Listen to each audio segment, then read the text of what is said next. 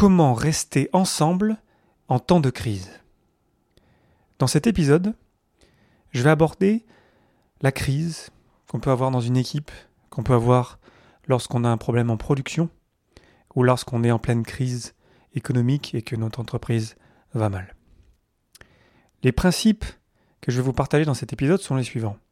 On a besoin d'une communication transparente et ouverte. On a besoin de décider ensemble, d'inclure toutes les personnes qui vont être touchées par les décisions qu'on devra prendre pour pouvoir passer la crise. Et on aura besoin de s'engager ensemble pour le futur. Le podcast Agile, épisode 162. Abonnez-vous pour ne pas rater les prochains et partagez-le autour de vous. Si vous souhaitez recevoir les prochains épisodes en avance, abonnez-vous à l'infolettre sur le podcastagile.fr. Et on s'est donné rendez-vous pour la grande conférence sur les entreprises de nouvelle génération, euh, qui était prévue à l'origine euh, fin mars à Paris. Bien sûr, avec la crise en cours, euh, l'événement a été reporté. Donc, je vous invite à aller voir sur le site thenextgenenterprise.com pour voir quelles sont les dernières mises à jour. Et vous pouvez toujours profiter d'un code de réduction de 10% avec le code J'espère que la conférence, le grand sommet, va se passer un jour ou l'autre parce que vraiment le programme était vraiment euh, génial. Donc j'envoie, je profite de ce, court message pour envoyer tout mon support à l'équipe euh, d'organisation euh, parce que parce que c'est difficile quand on organise un grand événement, surtout encore plus quand c'est le premier. Donc voilà, force à vous pour pouvoir recréer ce super événement le plus vite possible. Et ensuite, autre code de réduction pour vous, pour le super jeu euh, Totem, le jeu Totem Team, sur totemteam.com avec le code euh, Léodaven, L-E-O-D-A-V-E-S-N-E e en majuscule, et vous bénéficierez d'un code de réduction de 10% sur votre jeu Totem. Merci pour votre soutien et bonne écoute.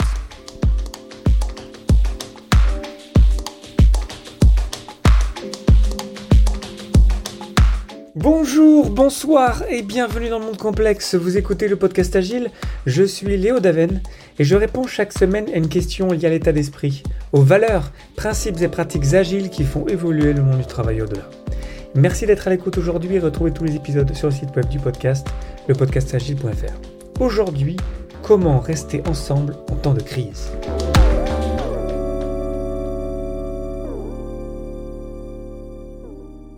À l'heure où j'enregistre cet épisode, on est en pleine crise du euh, coronavirus. Je travaille de chez moi, je ne peux pas sortir, et sûrement que c'est votre cas aussi. Donc j'en profite d'ailleurs pour euh, vous envoyer de la force, de l'amour, du support pour cette période. Euh, c'est pas facile, mais on peut trouver des moyens de quand même arriver à faire passer ça le, le mieux possible. C'est pas le sujet de cet épisode, mais en tout cas voilà, j'aimerais juste vous passer un petit message de, soutien de là où je suis. Et on est en pleine euh, période de crise et euh, comme c'est le cas lorsqu'on a une crise dans une équipe, comme c'est le cas lorsqu'on a un bug en production, comme c'est le cas lorsqu'on a une entreprise qui va pas bien parce que c'est la crise, quels sont les grands principes qui font que on va arriver à s'en sortir euh, du mieux possible? Ça ne veut pas dire qu'on va s'en sortir, euh, j'ai pas envie de vous, vous, mentir et de vous dire ah, euh, j'ai la solution à tout, c'est pas ça que je veux vous dire, évidemment que non. Mais quelles sont vraiment les grandes pratiques de euh, management de crise qui vont nous permettre d'être plus forts par la suite? Il y a pas mal de, de, littérature sur le sujet, notamment des entreprises dites TIL, du livre de Frédéric Laloux, Reinventing Organizations, qui parle de d'épisodes de crise dans des entreprises où ça a été géré d'une certaine manière que en fait ça a aidé l'entreprise à devenir bien meilleure et bien plus forte par la suite. Les grands principes de ces euh, crises réussies, quelque part, on peut les appeler comme ça, c'est d'abord une communication ouverte et transparente. Et c'est pas si facile que ça quand on se le dit, une communication ouverte et transparente. Par exemple, une grande pratique d'une communication ouverte et transparente, c'est de partager les mauvaises nouvelles d'abord, de traiter les personnes comme des adultes. On n'est pas des enfants, on est des humains, on est des adultes, on est capable de prendre les mauvaises nouvelles et on n'a pas envie d'être, comme on dit en anglais, euh, sugar-coated, c'est-à-dire qu'on n'a pas envie qu'on nous dise euh, des bonnes choses si en fait euh, derrière il ne se passe pas des super choses. Donc soyons honnêtes, disons la vérité et n'hésitons pas à partager les mauvaises nouvelles, tout simplement. Bien sûr, il faut que ça se base sur des chiffres qui soient clairs et transparents. On peut pas juste sortir, tiens, voilà, on a perdu, je sais pas, 10% de notre chiffre d'affaires. Euh, oui, d'accord, mais comment est-ce qu'on le prouve? Aujourd'hui, on, sait, on est à l'époque des fake news, et il faut vraiment qu'on fasse un effort sur euh, se baser sur des vrais chiffres et de les rendre vraiment transparents. Ça ne pas dire qu'il faut rendre ça compliqué, mais au moins vraiment de montrer cette volonté d'être transparent. Peu importe qu'on travaille dans une entreprise qui est pyramidale ou une entreprise qui est basée sur des cercles, l'important c'est vraiment d'être de, transparent et honnête et de dire les choses quand on les sait et quand on les sait pas, on dit je ne sais pas et c'est pas grave si on ne sait pas parce qu'en fait, on va pas juste communiquer une fois, on va pas juste communiquer un petit peu n'importe quand, on va s'engager sur une communication régulière. Bien sûr, on va pas attendre euh, une semaine par exemple pour partager de mauvaises nouvelles. Dès l'instant on a quelque chose à partager, il faut le partager si c'est important. Mais ce qui est important, c'est que on reste pas dans ce mindset qu'en fait on a une crise, on a une équipe qui travaille sur la crise, et ensuite on partage des solutions, et voilà la crise est finie. Non, aujourd'hui, on n'est plus dans ce, dans ce paradigme-là. On va avoir besoin de faire des mises à jour. Et lorsqu'on a besoin de faire des mises à jour, c'est important qu'on dise, ben voilà, aujourd'hui, on a fait ces travaux-là. La crise, on en est là. C'est la vérité aujourd'hui de ce qu'on a comme données. Et on ne connaît pas toutes les réponses. Mais on va se reparler demain, à la même heure, ou dans deux jours, ou euh, la semaine prochaine. Et dès l'instant où on a ça, ce cycle qui sonne très agile, quelque part, bah du coup, on a beaucoup plus de place pour dire qu'on ne sait pas. Parce que c'est difficile de dire qu'on ne sait pas lorsqu'on est en temps de crise. Mais évidemment que même si on a de grandes équipes, euh, euh, plein de personnes qui travaillent à, régler les problèmes, ben, quand on y pense, même aujourd'hui à l'échelle de pays, les mises à jour d'informations, en fait, c'est pas grand-chose. Il n'y a pas tellement de nouvelles informations à partager. Ce qui fait qu'on va souvent avoir euh, des questions, et c'est très très bien qu'on ait des questions. C'est très important d'ailleurs qu'on ait un espace pour que les gens puissent s'exprimer, pour qu'ils puissent poser des questions. C'est capital. Et souvent, on va avoir des questions en fait auxquelles on n'aura pas de réponse si on est dans l'équipe de, crise. Et du coup, si on n'a pas de cycle pour avoir un nouvel échange qui soit clair, bah, du coup, on sera tenté parfois un petit peu de, de détourner un petit peu la vérité, de, de mettre des peut-être ou des euh, euh, éventuellement ou plus tard. Et ça, ça c'est pas très agréable lorsqu'on reçoit ce genre de message. Donc soyons honnêtes, disons la vérité. On dit si on ne le sait pas, par contre on dit bah, on ne sait pas, mais on va euh, avoir la réponse demain ou dans deux heures, où on vous envoie un message important à tous si ça mérite d'être partagé dans la minute. Et pour revenir sur l'espace de communication, dans lequel toute l'entreprise ou toute l'équipe ou euh, toutes les personnes concernées sont rassemblées, c'est très important que cet espace-là, il soit vraiment ouvert aussi. C'est-à-dire qu'on ne va pas refuser aucune question.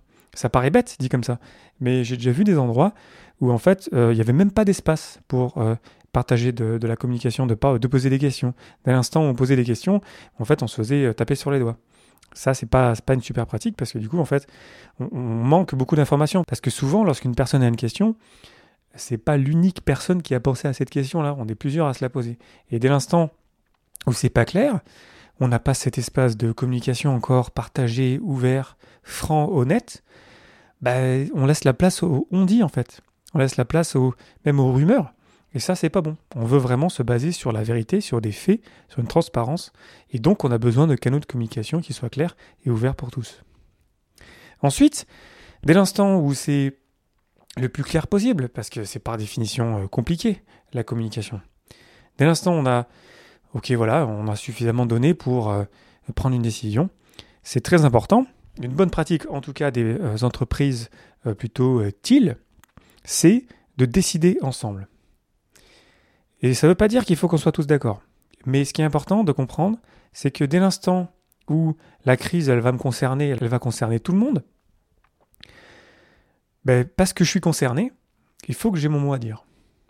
Il y a un super exemple d'une entreprise suisse qui, pendant la crise de 2008, avait perdu beaucoup de ses ventes en très peu de temps, dont le PDG, est allé devant les membres de son entreprise, c'était une, à peu près 70 euh, personnes. Et donc il arrive et il est euh, ouvert et honnête et, le plus transparent possible sur euh, la crise, la manière dont il comprenait, parce qu'il y a aussi il y a beaucoup d'éléments dans une crise qu'on ne comprend pas. Et donc il essaie d'expliquer à tout le monde, voilà c'est la crise, voilà. Après lui il a pensé à des options pour arriver à s'en sortir. Dans ce cas-là, c'était soit il fallait virer un certain nombre de personnes, soit il fallait que chacun fasse un effort. Après, il y aurait pu y avoir d'autres idées hein, des, personnes. Moi, je pense que c'est très important qu'on puisse donner la parole à tout le monde parce que les bonnes idées ne sont pas réservées à, un, groupe restreint. On a tous de super idées et quand on est connecté au réel, c'est encore très agile ça. On est connecté au réel, on voit des opportunités, il faut qu'on donne la parole à tout le monde. Et ça, on peut le faire d'ailleurs de manière très structurée, on n'a pas besoin d'y passer deux jours. Hein.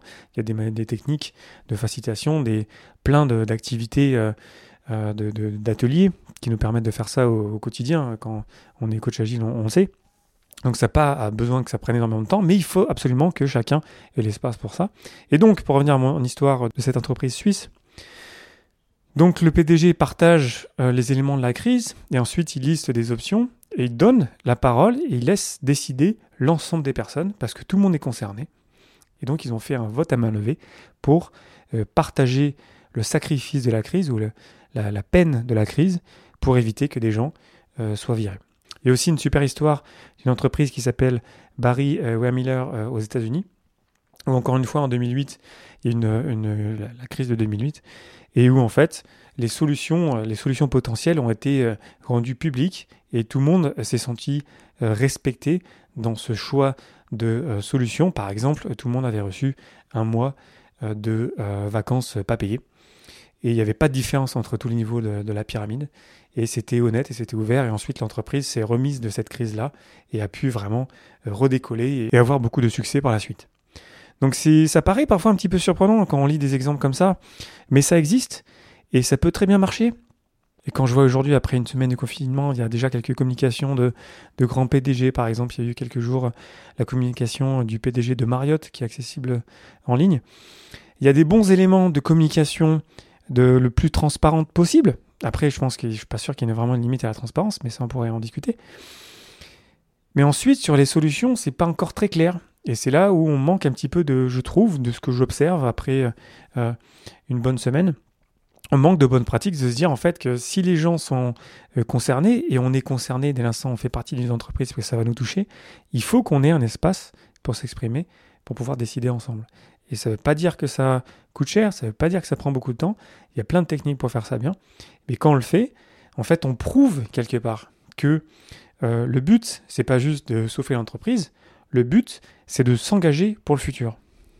Donc on met en place un programme de sacrifice partagé. On le fait parce que euh, en tout cas, à mon avis, c'est parce qu'on vraiment, on prend soin des gens et vraiment, on, a envie que les gens restent. On veut, euh, on est ensemble dans cette galère, on veut rester ensemble et on va s'en sortir ensemble. Mais c'est pas, on peut le voir aussi d'une manière vraiment très quelque part euh, économique, parce que dès l'instant on va s'en remettre, eh on aura besoin de ces gens-là pour redémarrer du mieux possible. Et donc en fait, si on commençait à penser qu'il euh, faut absolument qu'on vire des gens pour s'en sortir, en fait, quelque part, on est en train de scier la branche d'un arbre qu'on aurait besoin de faire pousser dans le futur. Donc c'est important qu'on ait cette idée de... Euh, euh, la, dernière des options, c'est de virer des gens. Parce que l'entreprise, si elle est là aujourd'hui, si elle a été jusque-là aujourd'hui, c'est parce qu'il y a des gens qui l'ont fait vivre. Et c'est important de respecter ça et de faire en sorte qu'on peut trouver des solutions ensemble. Il y a une super histoire, il faudrait que je retrouve le nom de l'entreprise, qui a, transféré son business d'une fabrique de cigares à des imprimantes 3D. Je crois que je vous en ai parlé dans un épisode il y a cela quelques semaines. Donc, pareil, c'est encore une fois, en a plein de possibilités d'innovation pour arriver à faire euh, switcher, pour arriver à faire changer un business model, à faire des choses différentes, parce qu'on croit que vraiment on a besoin de rester tous ensemble, et c'est ensemble qu'on va s'en sortir. Donc ça, c'est quelque part une, une, croyance, une, quelque part un état d'esprit euh, de base qui est très lié en tout cas, moi, je, le, je relie à l'agilité, au fait, au lean, même le fait que c'est les humains d'abord. Lorsque Taishi Ono il a mis en place le lean, en fait, il n'avait pas le choix parce que euh, il y avait des nouvelles lois au Japon qui faisaient qu'il pouvait virer personne chez Toyota. Et du coup, il s'est dit bon ben, on est ensemble et du coup, il faut qu'on s'améliore ensemble. Et du coup, comme ça, Toyota est devenue l'entreprise qu'on connaît aujourd'hui. Donc, il y a plein d'exemples d'entreprises qui euh, ne vont pas choisir de euh, virer des gens, mais qui vont se dire ok, comment est-ce qu'on va s'en sortir ensemble? Et ça ne veut pas dire que euh, on va pas virer des gens, ça peut peut-être arriver, et c'est terrible. C'est la chose la plus terrible à faire lorsqu'on a un patron, lorsqu'on est responsable de personnes. Mais dès l'instant on leur montre du respect, dès l'instant on est transparent, on est honnête, on montre les chiffres, on liste les options ensemble, on décide ensemble, ben ça peut, quelque part, et ça existe des exemples. Il y a eu un, talk à l'Agile Tour à Zurich euh, que j'ai euh, co-organisé, où il y avait un talk là-dessus sur une équipe qui était euh, confirmée. Et dès l'instant où on traite les gens avec respect, où on fait ça bien quelque part, même si c'est difficile, bah, ça peut bien se passer. Ça existe. Il y a des exemples où ça se passe bien. On peut s'en sortir ensemble, on peut euh, changer de business, on peut se relancer, on peut passer les quelques semaines, les quelques mois de la crise et être beaucoup plus fort ensemble par la suite. Donc c'est pas une utopie. Euh, il y a des, euh, je vous ai cité donc deux exemples, il y en a, mais il y en a plein d'autres. Et je pense que c'est vraiment ça les bons principes pour rester ensemble en temps de crise. On peut l'appliquer à une équipe, Pareil, une équipe, euh, dès l'instant où on est transparent, on est honnête, on se dit les choses, on fait preuve de feedback, dès l'instant euh, on, est clair sur comment on communique ensemble, dès l'instant où on décide ensemble, dès l'instant où on s'engage pour le futur, c'est-à-dire que on veut pas que ça arrive encore, donc on met en place des choses pour que ça n'arrive pas dans le futur. Après, le futur est complexe par définition, donc ça va être impossible de promettre que ça n'arrivera pas, mais au moins on aura un processus comme ça de, respect, de communication claire qui va nous permettre de bien passer cette période difficile. Un dernier point que j'ai envie de vous partager, que j'ai vu euh, et qui me met un petit peu en colère, c'est quand euh, je vois des communications euh, d'entreprise ou même d'équipe, hein, où on parle de justice et de solidarité. Je pense que c'est une erreur. C'est ça, c'est juste mon avis. Hein, ce que je vous ai partagé avant, il y a de la littérature sur le risque, mais ce que j'ajoute là, c'est vraiment moi. Parce que je pense que dans un en temps de crise, avoir l'illusion de la justice et de la solidarité, je pense que ça crée plus de frustration qu'autre chose. On sait qu'en temps de crise, on va devoir faire plus pour qu'on s'en sorte ensemble. Ça, je pense qu'on l'a tous intégré. Mais est-ce que ça veut dire que l'effort entre nous tous doit être le même? Non. Par exemple, si on voit une entreprise qui est pyramidale et tout le monde dit OK, ben, ben tout le monde a moins 20% sur le salaire, mais en fait, l'impact du moins 20% sur le salaire entre ceux qui sont en haut et en bas de la pyramide, ça ne sera pas le même. C'est pour ça, par exemple, un bon exemple, le patron de Marriott, quand il fait son, son annonce, il dit ben, Moi, j'aurai pas de salaire en 2020. Parce que pour lui, il a déjà gagné des millions, et on sait tous qu'on n'a pas besoin de recevoir euh, des millions euh, par mois pour vivre. Et donc, il montre l'exemple, et c'est d'ailleurs un point aussi euh, très important, de montrer l'exemple dès l'instant où on est l'équipe qui s'occupe de ça. Si on est dans une entreprise pyramidale, par exemple, qu'on montre l'exemple. Euh, d'abord parce que sinon tout notre discours après, si vous voulez, sur la transparence et l'honnêteté, euh, ça, ça passe pas très bien. Donc je pense que c'est important de se dire que non, les solutions qu'on va mettre en place ensemble, elles ne seront pas justes pour tout le monde. On n'aura pas l'égalité sur tout le monde va souffrir de la même manière. Ça n'existe pas, ça va être trop compliqué à mettre en place de toute façon. Donc gardons ça simple et comprenons que euh, voilà, on, est des adultes et on est en galère ensemble, donc il faut qu'on cède, donc il faut que chacun en fasse un peu plus pour éventuellement qu'on s'en sorte ensemble. Et ça, tout le monde est capable de l'entendre et c'est très clair. Et donc, ne pas utiliser l'argument de la justice ou de la sécurité, ça nous permet un petit peu d'éviter de plein de débats stériles sur comment est-ce qu'on peut faire que ça soit juste pour tout le monde. Je pense que c'est une perte d'énergie et qu'on devrait plutôt se concentrer à trouver des solutions pour nous permettre de, de se rétablir le plus vite possible, par exemple. Donc voilà, c'est ce que je voulais vous partager aujourd'hui. Donc c'était pas un épisode facile pour moi à préparer. J'ai changé le titre euh, plusieurs fois. À l'origine, je voulais l'appeler Comment euh, sauver une entreprise. Et euh, j'ai eu des discussions avec ma copine qui m'a convaincu de l'appeler euh, comme ça, comment rester ensemble en temps de crise. Parce qu'évidemment, on ne peut pas garantir qu'une entreprise ou une équipe va être sauvée par telle ou telle action ou solution. Et ce n'était pas, le, cœur du message en tout cas. C'était vraiment sur, sur une communication transparente, claire, sur le fait d'inclure les gens et je pense que rien que ça déjà, si on faisait tous ça dans l'instant on était en crise dans nos équipes, même si on revient sur l'exemple que j'ai pas beaucoup développé, sur un problème qu'on a en production, on a un site web où on a une ligne de production et d'un coup on a un gros problème, ben c'est ensemble en fait qu'on va régler le problème. Et c'est dès l'instant on est transparent sur le problème. Et c'est juste un principe vraiment qui est hyper simple. Mais quand je vois les premières communications d'entreprise autour de moi, euh, dû à la crise du coronavirus, en fait, je vois plein d'endroits où ça manque de transparence, je vois plein d'endroits où le message n'est pas clair, je vois plein de gens qui se posent des questions parce que dès l'instant où c'est pas clair ou c'est pas transparent, déjà ça, ça, sent pas très bon et du coup on commence à s'inquiéter. Et ensuite, on n'intègre pas les personnes aux prises de décision, et ensuite, on n'a pas d'espace pour se partager les questions. Je me dis, il y avait quelque chose à faire là-dessus, donc c'est ça que je voulais vous partager aujourd'hui. J'aimerais beaucoup vous entendre euh, là-dessus, euh, ce que vous en pensez, comment ça se passe dans votre entreprise? Est-ce que vous voyez d'autres bonnes pratiques pour arriver à, passer cette crise euh, ensemble? Écrivez-moi directement sur LinkedIn ou sur mon mail ou sur Twitter. Je pense qu'il y a un gros potentiel de, partager des bons principes comme ça en temps de crise. Euh, parce que euh, évidemment on en vit une en ce moment, mais aussi parce que j'ai trouvé des choses sur le management de crise, mais ça sonnait très waterfall, ça sonnait très ok, on a un problème, on met une, équipe pour s'en occuper, l'équipe toute seule trouve des solutions et ok, on va faire ça. Alors que dès l'instant on est dans une plutôt un monde complexe aujourd'hui, vous le savez si vous m'écoutez. Du coup, il faut aussi qu'on pense plus agile dans notre gestion de crise, d'où cette idée de communiquer régulièrement, à intervalles plus réguliers, de se baser sur la transparence et de faire en sorte qu'on décide ensemble sur les solutions dans lesquelles on s'engage, parce qu'on veut s'en sortir ensemble et on s'engage pour le futur lorsqu'on aura passé la crise. Donc voilà, je vous invite à réagir sur les réseaux sociaux, Twitter, LinkedIn, euh, Facebook et compagnie. C'est toujours un plaisir de vous lire. Euh, n'hésitez pas à partager cet épisode si ça vous a inspiré ou si vous pensez que c'est intéressant de le partager à quelqu'un euh, autour de vous. Et puis on se retrouve sur Internet pour en parler. Je pense qu'il y a un énorme potentiel là-dessus. Donc j'ai hâte d'en parler avec vous sur Internet. Voilà, merci infiniment pour votre attention et vos réactions. C'était Léo Daven pour le podcast Agile. Je vous souhaite une excellente journée et une excellente soirée. Et prenez soin de vous